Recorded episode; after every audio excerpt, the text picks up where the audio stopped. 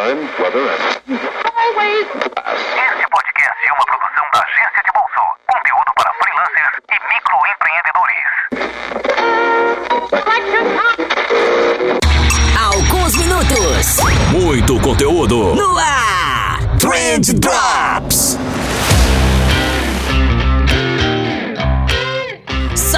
Social media, salve empreendedor, salve ouvinte! Tudo bom com vocês? Eu espero que sim, porque comigo tá tudo ótimo, tá tudo incrível, tá tudo um bafafá. Eu sou Vinícius Gambetta e eu menti pra vocês. Esse daqui é mais um Trend Drops, mais um Trend Drops seguidinho aqui. E Trend Drops, se você tá caindo de paraquedas agora, é aquele programa curtinho que eu trago aqui pra vocês pra tampar buraco, mas que eu sei que vocês amam também. Inclusive, na semana passada eu publiquei um Drops e veio uns dois seguidores, se eu não me engano, pedir pra gente manter o Trend Drops como um programa fixo, semanal aqui também. É, ou seja, lançar toda semana um Drops e um programa convencional, um Trendcast. Então, dois casts por semana. Já pensou dois podcasts por semana? Pô, eu, eu acho que ia ser legal. Eu acho que ia ser bacana. Não sei. Vou pensar nesse caso. Se vocês apoiarem a ideia, a gente compra essa e dá um jeito de fazer acontecer, dá um jeito de produzir. O Vini, depois que vai editar esse treco, que se vire.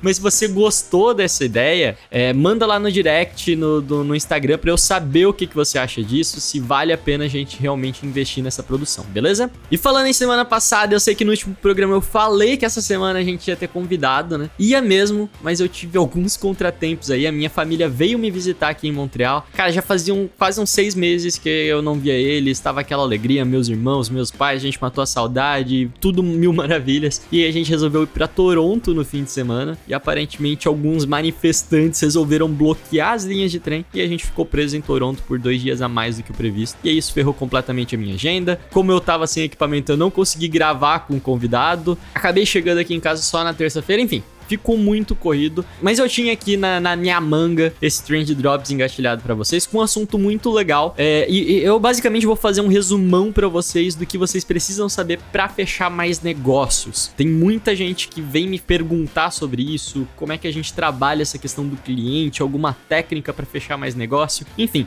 são três as dicas que eu considero as mais importantes pra convencer os clientes a comprar da gente. É, não tenho dúvidas que vocês vão gostar, e são essas três dicas, esses três macetes que eu vou mostrar pra vocês no programa de hoje, beleza? Mas antes, antes tem recadinho pra vocês. Na verdade é um anúncio. E editor, por favor, muda a música, porque agora o Trendcast é apoiado por nada menos que a M Labs. Meus amigos, a MLabs está apoiando o Trendcast em 2020. Eles vão estar aqui com a gente nos próximos programas. E, cara, eu- não sei vocês, mas eu acho muito massa ver marcas grandes apoiando a produção de podcast no Brasil. É, e, e quando essa marca é uma marca da hora, tipo a MLabs, que é o caso aqui, que ajuda demais no processo de análise e agendamento de publicações, e que eu já uso já faz um tempão, eu sou cliente da MLabs, é, eu acho que pelo menos uns dois anos aí, talvez um pouquinho mais, não sei, mas pelo menos dois anos eu tenho certeza. É muito massa, cara, é muito massa. O- Uniu o útil ao agradável.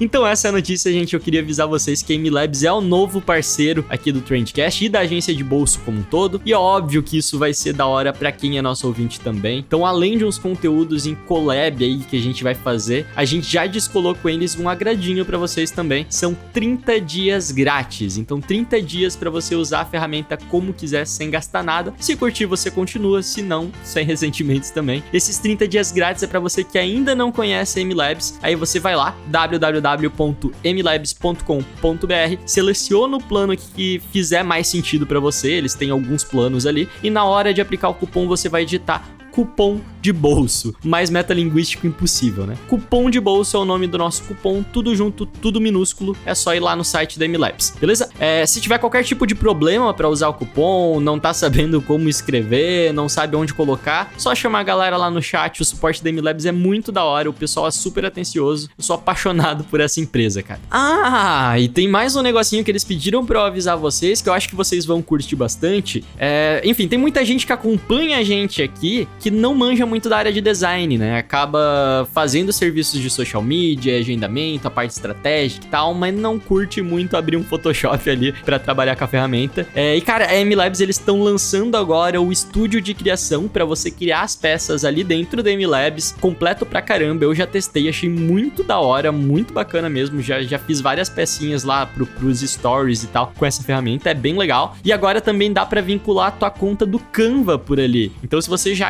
cria as tuas peças no Canvas, você pode puxar as artes que você cria direto é, para tua conta da MLabs e aí só agenda. Cara, é negócio de gente grande, tá muito bacana mesmo. Corre lá, mlabs.com.br, cupom de bolso para garantir teus 30 dias grátis. E agora sim, bora falar sobre vendas.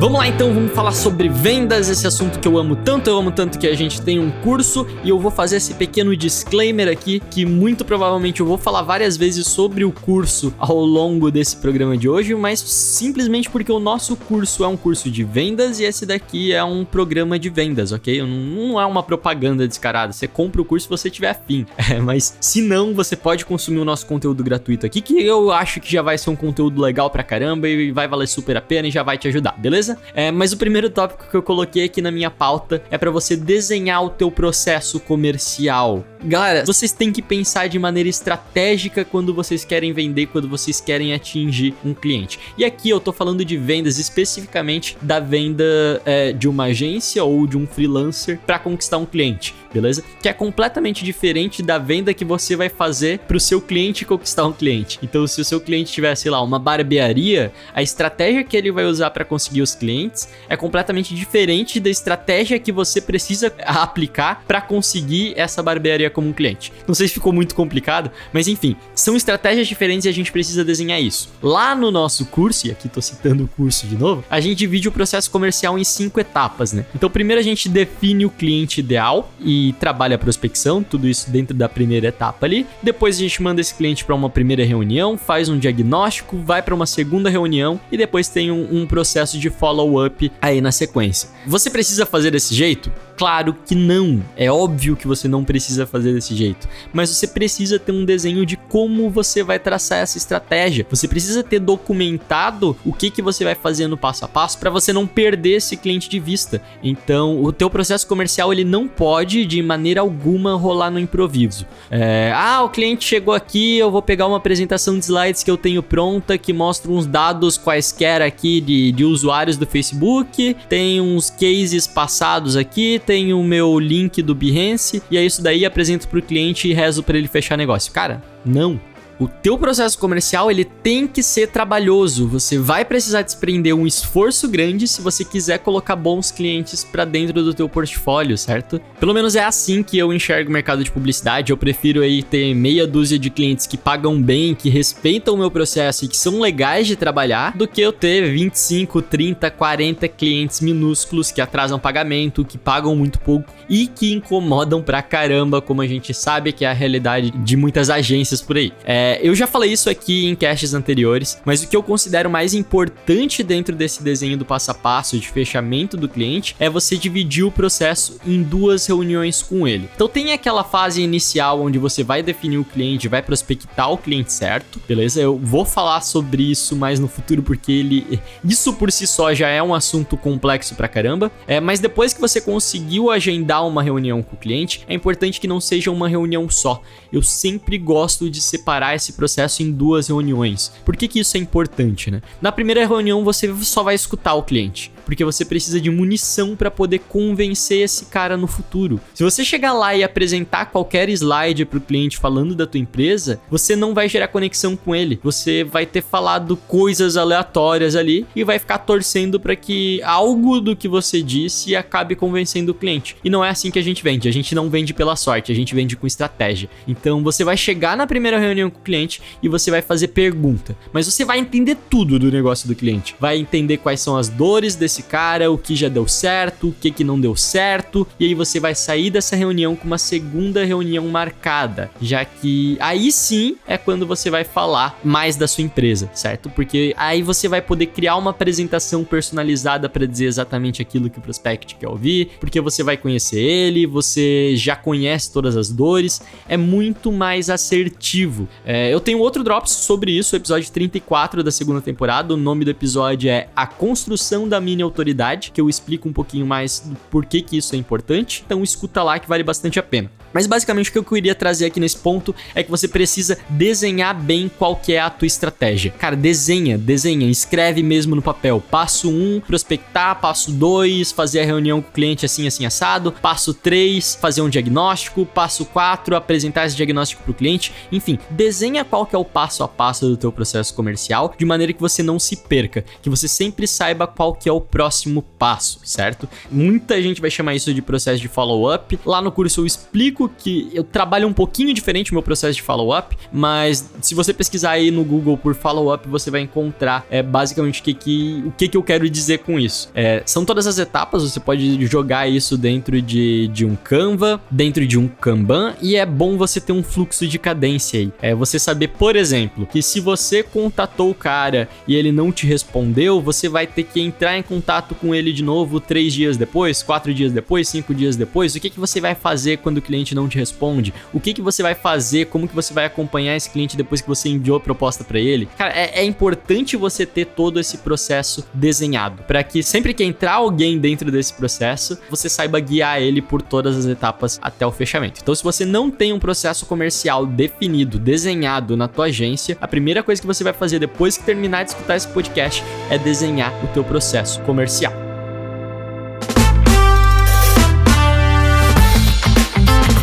E agora vamos para a segunda dica que eu já dei um pouquinho de spoiler ali na primeira, que é sobre criar conexão. E tem algumas coisas que eu queria passar aqui. Então, cara, ser legal com o cliente é muito importante, ser simpático, ter um astral bacana, tudo isso vai te ajudar sim a gerar conexão com o cliente. Isso, na verdade, é, é quase que basilar para você trabalhar um processo comercial, ok? Mas tem uma coisa que eu percebo que as pessoas esquecem. Muita gente chega na reunião com o cliente e quer se sentir muito bom naquilo que faz. Você quer que o cliente perceba o quanto você é foda no trabalho que você exerce, o quanto você é referência no assunto. E cara, isso é um erro. Isso é um erro gigante, porque para chegar nesse ponto do cliente te reconhecer como uma referência, você não precisa falar para ele. É importante que você não fale para o seu cliente você é foda e sim que ele perceba isso. Você precisa gerar conexão com o cliente antes disso, para que daí sim, dessa conexão, essa pessoa se sinta confortável o suficiente para poder confiar em você, criar um certo nível de intimidade e aí a partir daí sim gerar essa percepção de autoridade e comprar de você. Aí como é que a gente cria essa conexão com o cliente? Deixando o cliente falar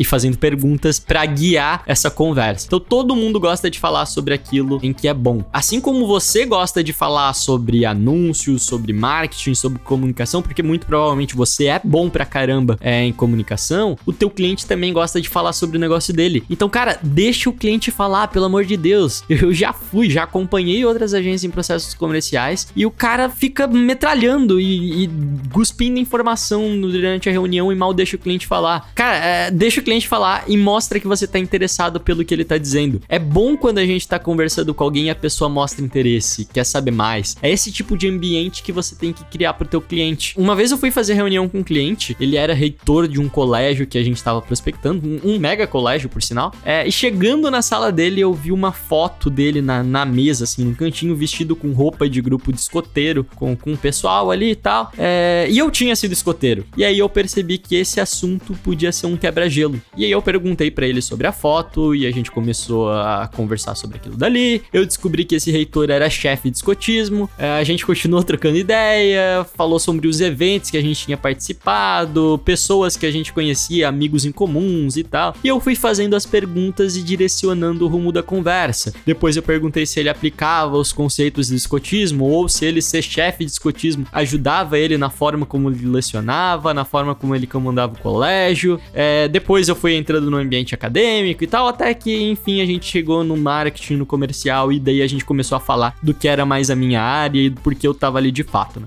A gente começou falando de escotismo e no fim da reunião a gente tava falando sobre o que eu queria e foi tudo natural demais e eu gerei conexão pra caramba. Quando eu cheguei pra segunda reunião com esse cliente, já era completamente diferente, porque como eu já tinha gerado conexão com ele, a gente já tinha criado uma certa intimidade e aí todo o papo fluiu muito mais leve. É, é, e como é, na segunda reunião que eu apresento o diagnóstico, o, e no diagnóstico eu preciso criticar a comunicação dele, é importante que a gente tenha criado essa conexão antes, certo? É, é muito mais fácil a gente aceitar crítico, o conselho de uma pessoa mais próxima da gente. E é esse o cenário que eu trabalhei para criar durante essas duas reuniões. Em nenhum momento eu menti, em nenhum momento eu fui falso, mas eu dei uma observada no meu ambiente, eu tava ali sempre alerta, né? Aqui já foi, escoteiro pegou essa referência, mas enfim, eu tava ali alerta, peguei um assunto que eu tinha alguma bagagem durante a reunião e comecei a perguntar sobre para criar algum tipo de conexão com esse meu cliente. Não tem nada de errado nisso. Quer dizer que você precisa ficar toda hora procurando um assunto aleatório para conversar com o cliente? Cara, não. Na verdade, às vezes o cliente tá com pressa, às vezes o cara é mais objetivo, você precisa respeitar isso. O que eu tô querendo dizer aqui é para você dar mais atenção pro cliente. Se ele quiser desviar um pouco do assunto, é, entra na dele, entra dentro do jogo dele, fala sobre o que ele quiser falar e aí você vai guiando a conversa com perguntas depois. Você precisa saber fazer as perguntas certas. É, mas você pode perguntar mais sobre o negócio dele. Às vezes a gente vai atender um cliente que ele é dono de um restaurante e aí você pode perguntar sobre a carreira dele, como que ele chegou até ali. É, e tudo isso vai virando insights que pode depois virar um, um, um conteúdo super bacana ou você pode ter uma ideia de campanha legal. Então, cara, pergunta, seja interessado pelo negócio do cliente.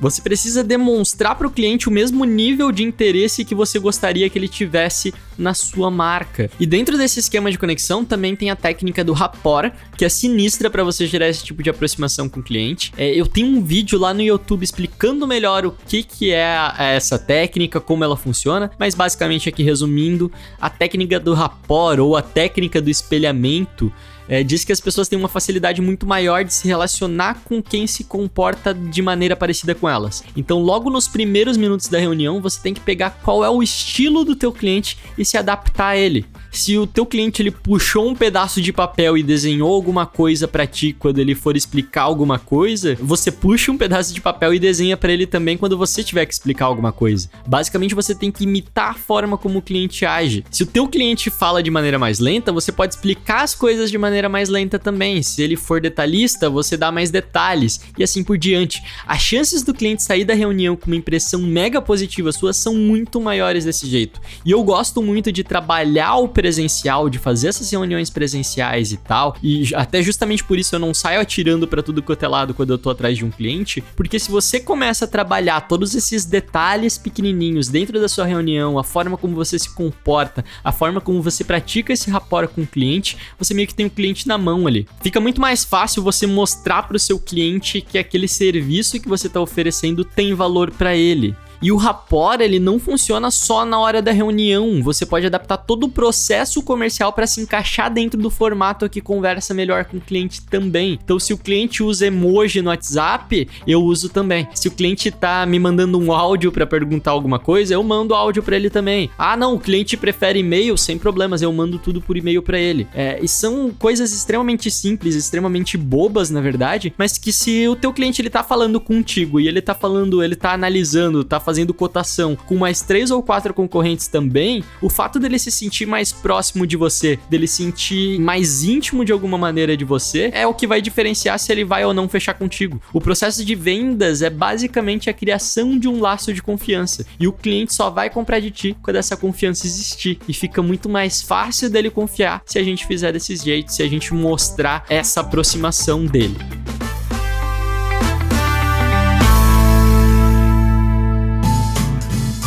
E agora sim, terceira dica, e a terceira dica diz respeito à proposta e o quanto você não pode entregar o que o cliente te pede. Cara, eu tô em alguns grupos de social media no Facebook, no Telegram e tal, e o que tem de profissional que tem medo de falar as coisas pro cliente não tá escrito. Mas é muita gente, muita gente mesmo. E o que é que acontece, né? Basicamente o cliente vai lá, pede alguma coisa e você faz. E aí fica nesse modelo de, de, de negócio de pastelaria, né? E cara, isso é um problemão. Isso é um problemão, um problema muito grande é, na gestão de projetos e até na retenção de clientes. A gente acaba conseguindo reter muito menos clientes dessa maneira. E a gente também tem um episódio sobre isso, é o episódio 20 da segunda temporada, o Conselhos de Quem Apanhou. É um episódio muito bom, um Trend Drops. Vale a pena assistir. Mas enfim, quando esse lance de aceitar o que o cliente está pedindo vem para dentro do processo comercial, e isso é tão ruim quanto infectar o processo de gestão de projetos da, da tua agência com esse comportamento. Né? Primeiro que o cliente não vai te precificar como um profissional intelectual, ele vai te precificar como um profissional de produção, e a gente já falou várias vezes aqui, se você não agrega inteligência no teu processo, é dificílimo você conseguir escalar o teu preço, porque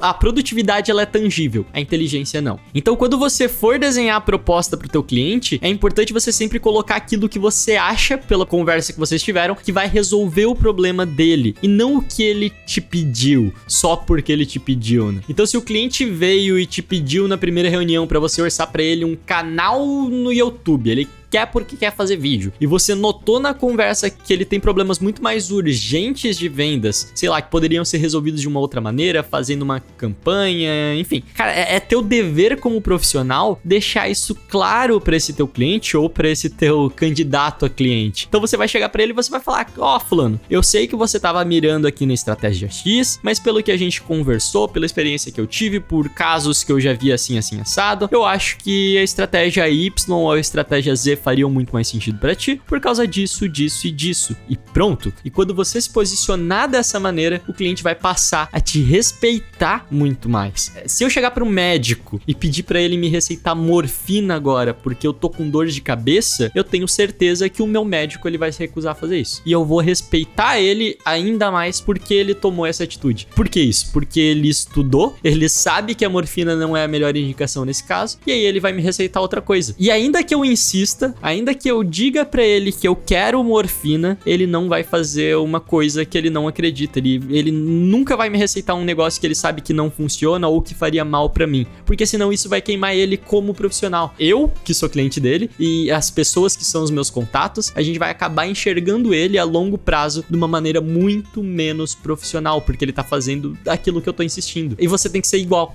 Eu vi esses dias em um desses grupos um cara falando que ele ia comprar seguidores no Instagram porque o cliente estava enchendo o saco dele. E daí ele disse lá, ele argumentou, ele disse que já tinha explicado que não era bom pro cliente, mas que como o cliente estava insistindo, ele decidiu que ele ia comprar os seguidores e pronto. E cara, não é assim, não é assim. Você não pode jogar fora a tua credibilidade porque o cliente bateu o pé, porque o cliente estava insistindo contigo. Se você não conseguir desenhar uma relação com o cliente boa o suficiente para ele confiar no que você tá dizendo, quer dizer que você falhou nos passos anteriores. Tá te faltando processo, tá te faltando gerar conexão e construir essa autoridade com o cliente, beleza? Mas se você falhou nisso, não é motivo para você continuar falhando e aí você manchar a tua marca, você manchar a tua reputação de vez. Então você precisa pensar nisso na hora que você estiver montando a sua proposta para o cliente. Você precisa, como você já teve uma conversa com esse cliente antes, ele já te apresentou quais eram os problemas e você, como profissional, tem plena capacidade de definir definir quais são as principais soluções para resolver esses problemas do cliente, você tem que dar aquilo que você acha que você que, que vai funcionar para o cliente, ok? Você não pode tratar ele com, com placebo nesse caso. Mesmo que o que você vá receitar seja completamente diferente daquilo que o cliente tenha pedido para você. E muitas vezes eu acabo colocando na minha proposta muito mais coisa que o cliente pediu. O cliente chegou para mim e pediu gestão de mídias sociais, mas durante a minha análise eu percebi que esse cliente precisa também de uma marca nova ou que esse cliente vai vai precisar de uma landing page ou que esse cliente vai precisar de várias outras coisas para chegar nos resultados que ele me disse que ele queria chegar. E eu vou pegar e eu vou mostrar isso na proposta pro meu cliente. E ele não precisa, ele não tem obrigação nenhuma de fechar tudo isso comigo. Mas só o fato de eu ter mostrado para ele